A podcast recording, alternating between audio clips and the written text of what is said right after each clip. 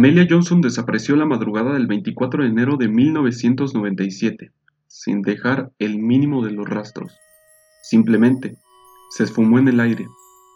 El primer y obvio sospechoso era el chico con quien llevaba compartiendo departamento unos cuatro meses, quizás algo más. Un pobre e incauto idiota que confió demasiado en un sistema que no dudó en culpar a un chico negro por la desaparición de una chica blanca. Y, aunque en realidad nunca tuvieron la menor de las pruebas, aún así, fue condenado a pasar su juventud y gran parte de su adultez en la cárcel. Ah, ese pobre chico soy yo. Y salvo por mi familia, prácticamente nadie dudó de la serie de acusaciones falsas lanzadas contra mi persona. Es más, conocí a mi abogado el día en el que me dictaron sentencia. Supongo que una de las tantas historias que narra un país corrupto. Mi madre se quedó sola, y aunque la sentencia decía claramente desaparición, los periódicos me llamaban violador, asesino y demás cosas con las que insultan constantemente. La pobre ya estaba lo suficientemente cansada para estar aguantando ese tipo de cosas. Mi padre había muerto hacía un par de años. El banco se encargó de quitarnos lo poco que teníamos y ocupamos el dinero sobrante para pagar una universidad que no logré terminar. Un domingo en la tarde un compañero me visitó. Mi madre se colgó del mismo gancho del que colgábamos las piñatas en el patio trasero cuando los cumpleaños. Un vecino tuvo la gentileza de notificar a las autoridades. La pobre terminó en una fosa común. A nadie le importa demasiado el cadáver de la madre de un violador. Pasaron 23 años antes de que un abogado se fijase en mí. El nuevo juicio fue rápido. Nada del principal sobrevivió al menor de los escrutinios. Salí libre un par de meses después. Me dijeron que todo estaría mejor, que mi vida Solo podría ir hacia adelante a partir de ese punto. Todo era evidentemente una gran mentira. Mi vida había terminado hacía 23 años. 23 malditos y largos años. Lo que quedaba era un cascarón de 43 que caminaba. Acepté el trabajo menos mediocre que alguien de mis condiciones lograría conseguir. Los meses pasaron y solo algo daba mil y un vueltas en mi cabeza. Amelia Johnson. Obviamente no la culpé de nada, pero, joder, me llenaba de rabia pensar qué tan diferente pudo ser mi vida si hubiese tomado una decisión diferente.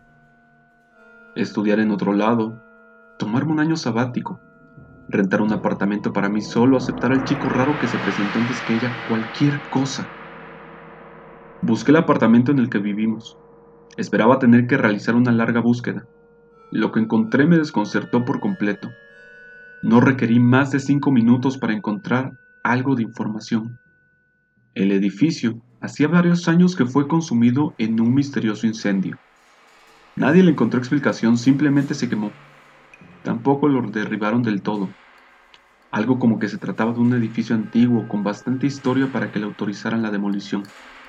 Fuera de ello, un par de videos me,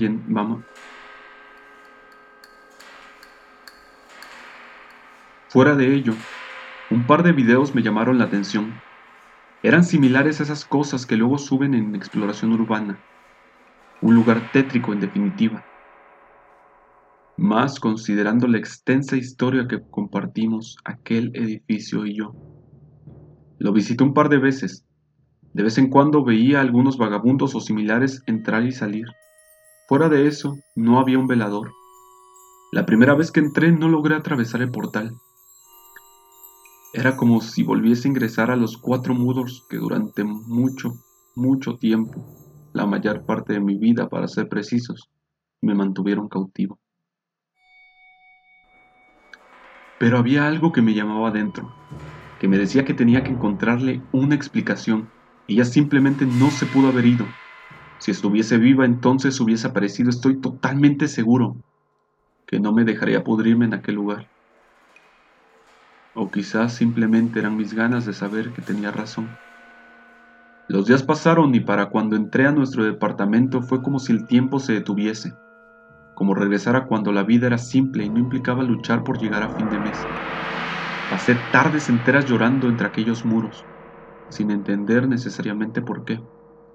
Solo llegaba hasta la estancia. El dolor no me permitía ingresar al dormitorio. Era como una herida que se abría una y otra vez, como un balde de agua fría directamente en mi alma, un cuchillo sin filo que cortaba mi carne de a trozos diminutos. No tenía amigos. Más de 20 años en prisión te quitan hasta el mayor de ellos. Solo aquellos chamuscados muros me llegaban a comprender. Y de algún modo, dejaba de sentirme solo estando ahí. Un día de octubre me decidí a entrar a la habitación. Estaba totalmente vacía y con un gran agujero en el piso. Estaba a punto de irme cuando lo vi. Aquel espejo que Amelia compró en una tienda de antigüedades un par de días después de mudarse. La madera estaba totalmente intacta, algo antinatural para haber estado en un incendio. Esa misma noche no pude dormir por pensar en él. Los siguientes días pasé todo mi tiempo en el trabajo pensando en el espejo, deseando que fuese hora de salir para volver a quedarme viendo durante largas horas, hipnotizado por la plata del mismo, sin tener ni la mínima de las señales sobre el propósito principal de regresar. Simplemente, me sentía más solos cada vez que llegaba frente a él, y en cierto modo, resucitaba al salirme como si aquel espacio me drenase de a poco la vida. Estaba a punto de irme en aquella ocasión, cuando la noté por primera vez.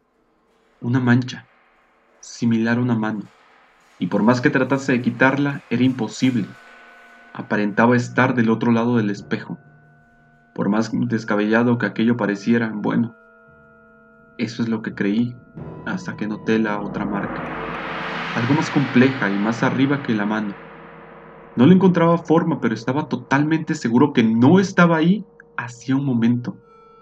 Esa noche me quedé más tarde de lo habitual, tratando de encontrarle sentido a aquello. Estuve a punto de irme, me alejaba de lo más lento, pero otra vez, esa misma sensación que me obligaba a regresar todos los días me hizo voltear e inclinar la cabeza. No lo preguntes, pero todo tuvo claridad en ese momento. Aquella marca era un rostro, y menos de lo que tardas en pestañear, la logré reconocer. Era Amelia.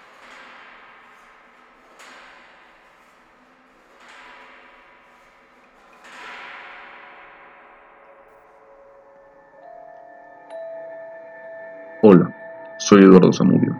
Gracias por llegar hasta aquí. Para más contenido puedes seguir mi página de Facebook que está en la descripción de este episodio. Recuerda que puedes participar en alguna de las secciones poniéndote en contacto conmigo.